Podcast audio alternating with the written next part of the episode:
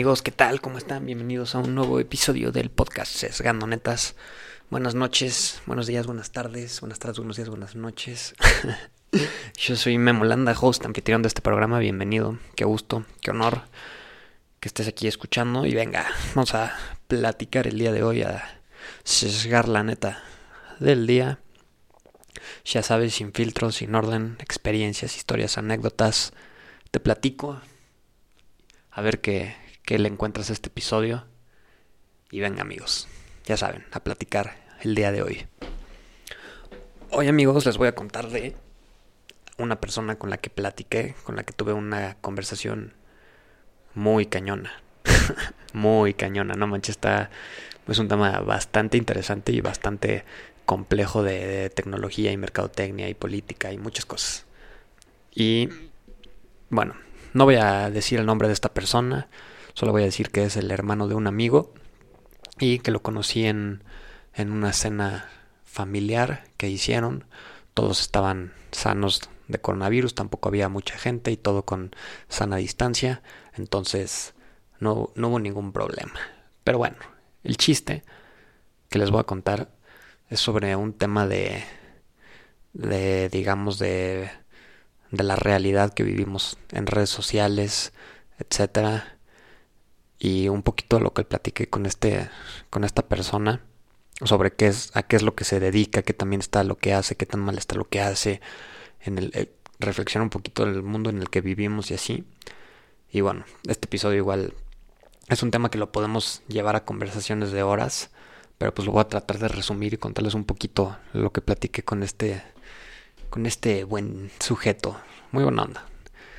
Bueno, el chiste, pues ya saben que yo, pues de repente como que he estado, a veces he tenido épocas en las que estoy muy peleado con redes sociales, hablo mucho del consumo inteligente de las mismas, de que no tenemos que consumir, digamos, información a lo güey a través de estas plataformas, que tenemos que ser bastante inteligentes con qué es lo que estamos viendo, de qué tan real es, qué tan falso es, este, en qué creer, en qué no creer, qué está bien, qué está mal, este, mm, y pues ya saben todo este dilema que hay entre las redes sociales y más hoy en día que son, pues que son cosas que todo el mundo tiene y son cosas del día a día y que ocupan una buena cantidad de horas en nuestro día. Entonces, bueno, el chiste es que conocí a una persona que se dedica a hacer prácticamente lo mismo que hizo Cambridge Analytica en Estados Unidos con las elecciones presidenciales de Trump, que pues fue lo que hizo mucho ruido. Pero pues bueno, él lleva haciendo esto desde muchísimos años y no es la única persona que lo hace, muchísimas personas lo hacen en temas de impacto en redes sociales para, para campañas políticas, ¿no? Si no estás muy informado de qué es Cambridge Analytica y así, pues te platico un poquito para que también entiendas lo que hace esta persona que conocí con la que quedé bastante sorprendido. Yo sabía que estas cosas pasaban, pero pues nunca supe que, nunca conocí a alguien que estuviera tan involucrado en este tema de, digamos, de manipulación en masa. Está muy fuerte. Pero bueno, el chiste es de que Cambridge Analytica y justamente esta persona con la que platiqué, pues el objetivo, los dos se dedican a, digamos, a diseñar perfiles de personas en específico de acuerdo a sus cualidades, a sus maneras de ser, a las personas con las que están alrededor, a sus gustos, a sus disgustos, a su edad, a su nivel socioeconómico, a sus intereses está en común con otras personas, etcétera. Y toda esta información, digamos, eso fue como son como algunos puntos para definir algunos perfiles de personas en específico. Pero toda esta información, que es muchísima más, la consiguen a través de redes sociales. ¿Y cómo consiguen esa información? Pues a través de, de cómo tú te comportas en las redes sociales, cuántos likes das, a quién le das like, este, qué estás siguiendo, tus, digamos, por ejemplo, los, los quizzes o los, o los tests que haces de, de que hace cuántas resuelves encuestas para ver, este, por ejemplo, a qué personaje de Disney te pareces más y justamente esos exámenes recopilan información tuya o todas las encuestas como de BuzzFeed o de ese tipo de cosas, encuestas como chistosas en Facebook y en redes sociales. De ahí pues todas estas todo Facebook empieza a recabar información tuya y empieza a entender perfectamente cómo eres. Y luego ahí es donde entran estas empresas como Cambridge Analytica y como personas, pues ahora sí que en específico, que con esta información, digamos, la recabada por Facebook, ellos te empiezan a bombardear con diferentes imágenes de publicidad, probablemente directa o indirectamente, pero a través de las mismas plataformas, para que tú empieces a tomar decisiones a favor de lo que ellos quieran, ¿no?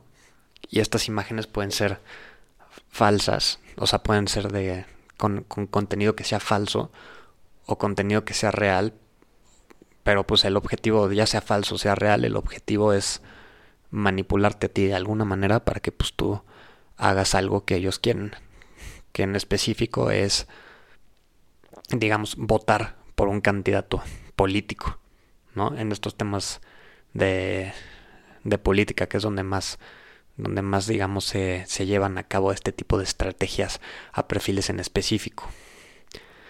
Y está cañón, ¿no? Porque pues, y, y está curioso, o sea, está cañón y está muy curioso, porque él me platicaba así de que todas estas estrategias de, de aventar el material, así como van a perfiles específicos, también cuando atacan el material van como con estrategias, porque pues digamos, en una campaña política, pues hay dos bandos, ¿no? Uno, dos bandos que se están peleando la, la disputa por el poder. Entonces los dos bandos estratégicamente están bombardeando a la población con información para que, pues para que la población, digamos, tome la decisión de votar por ellos o de no votar por el, por el contrario. Y este, imagínate, entonces, y, lo que está cañón es que que este bombardeo de información se puede hacer de millones de maneras en las que la gente pues, no se da cuenta en absoluto. Como te tienen estudiado y tienen un perfil tan específico tuyo, pueden empezar a, digamos, indirectamente se lo comparten a una persona cercana tuya y ellos ya saben que esa persona cercana tuya va a ser una red, digamos, de una cadena de WhatsApp, por así decirlo, por poner un ejemplo, o lo va a compartir en Facebook, o lo va a compartir en Instagram y así, y solito la noticia o la imagen o el concepto que quieren inyectar en la población se va a distribuir por los perfiles en específico que tienen diseñados.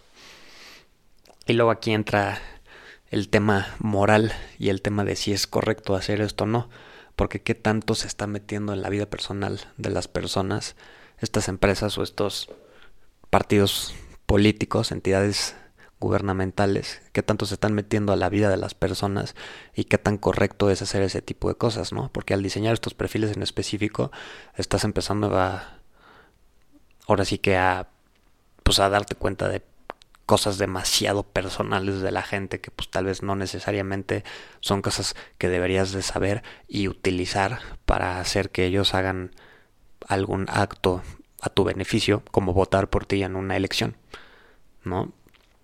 Y lo que está cañón es que, pues, pues ahora sí que la tecnología avanza muchísimo más rápido que la ley, entonces todavía no es algo que esté mal y que esté regulado.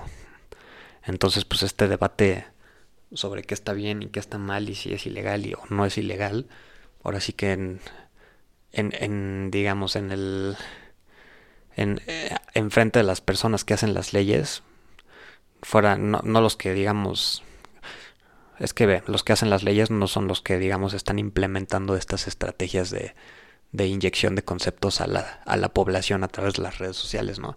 Los que hacen las leyes pues realmente no entienden lo que está pasando porque ellos también digamos están consumiendo todo este tipo de cosas. Entonces pues como no lo entienden pues no pueden hacer normativas al respecto. Y entramos en un círculo donde qué está bien y qué está mal y cómo lo eliminamos y cómo podemos vivir con esto y empiezas a hacerte un círculo de teorías de conspiración y de que el mundo está controlado y ya sabes, ¿no? Pues todo lo que se te pueda ocurrir. De ahí se empiezan a desviar cada teoría de conspiración loquísima, pero pues la realidad es que, o sea, la realidad, lo que te acabo de decir no es una teoría de conspiración, es algo completamente real que pasa, que ha pasado y que yo platiqué con una persona que hace exactamente eso. Y este, y está cañón, está cañón. Y luego fuera de ser moral, moralmente correcto o no, bien la parte de cómo podemos vivir con eso. o sea, cómo como individuo, cómo puedo vivir con eso y pues y pues entender qué está pasando sin, sin ser atacado, digamos, indirectamente y así. Y pues ahora sí que lo único que podemos hacer es ser lo más conscientes posible del, del contenido que estamos absorbiendo a través de las plataformas digitales y a través de los medios de comunicación, de comunicación. ¿No? Mientras más conscientes seamos de lo que estamos consumiendo.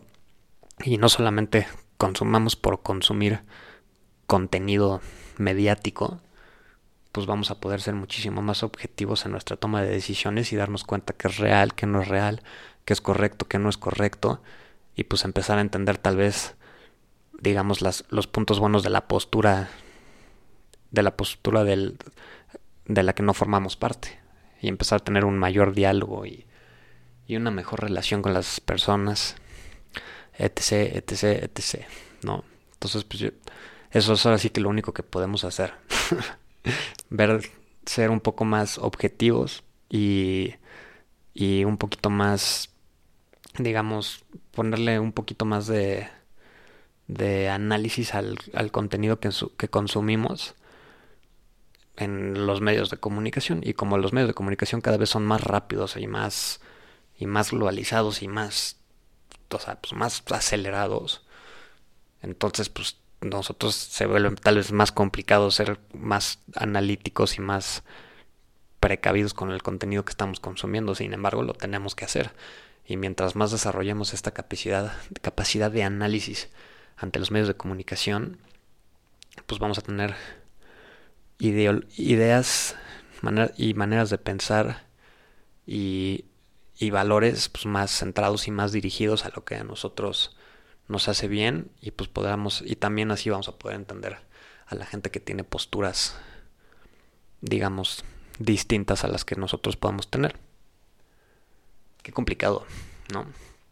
Les dije que este iba a ser un episodio de de muchas cosas que se podría que se podría desviar hacia muchísimos lugares, pero pero pues es la realidad en la que vivimos, amigos. Los medios de comunicación en específico las redes sociales hoy en día, que son pues ahora sí que el medio de comunicación masivo, es el medio de comunicación global donde todo el mundo puede estar informado en todo el planeta al mismo tiempo, está haciendo, está haciendo tal vez más mal que bien en algunas cosas, no en todas, porque pues tampoco es como que las redes sociales sean completamente negativas, tienen sus cosas bastante buenas. Pero bueno, seamos más objetivos a la hora de consumir. Muy bien, amigos. Excelente episodio del día de hoy. es un tema que me llama mucho la atención, como probablemente te pudiste dar cuenta. Pero bueno, nos vemos a la próxima, amigos. Excelente episodio. Un gusto. Y hasta la próxima. Peace out.